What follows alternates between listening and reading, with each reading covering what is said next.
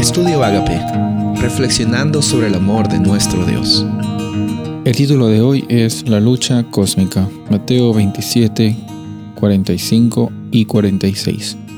Y desde la hora sexta hubo tinieblas sobre toda la tierra hasta la hora novena. Cerca de la hora novena, Jesús clamó a gran voz diciendo, Elí, Elí, lama sabactani.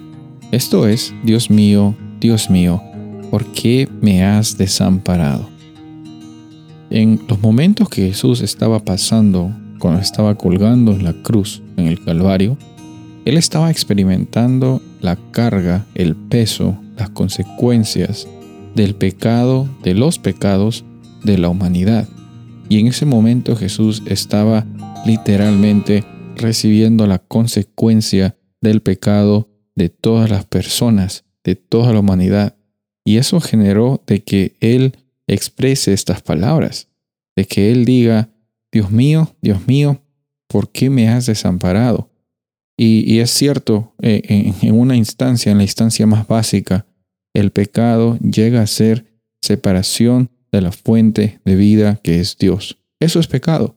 Pecado es separarse de la fuente de vida y separados de la fuente de vida, viene automáticamente la muerte, viene la soledad, viene la oscuridad. Jesús estaba experimentando eso para que tú y yo no pasemos por esa experiencia. Por medio de nuestra fe en Jesús, sabemos que Él venció en la cruz del Calvario. Incluso siendo el sacrificio, nos muestra el amor del Padre Celestial, que nos ayuda a tener una idea de cómo es que el reino de los cielos funciona. El reino de los cielos no se trata del el que tiene más poder, tiene que simplemente recibir más, sino que en el reino de los cielos vemos que el ser más grande, que es Dios, ofrece a su Hijo en rescate de una humanidad que estaba aparentemente sin esperanza. En Jesús tenemos esperanza, en Jesús tenemos nueva vida. Para Dios no mandó a su Hijo para darnos valor y para que eh, por medio de ese valor nos ame.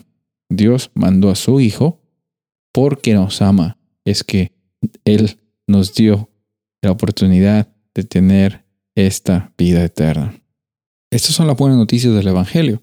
Pero como vemos aquí, existe una lucha entre el bien y el mal.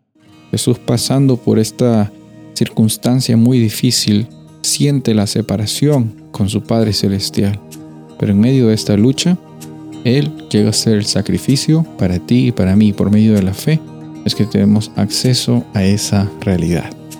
Hermoso es saber hoy día que podemos descansar sabiendo que Dios ha provisto para ti y para mí la salvación por medio de Cristo Jesús.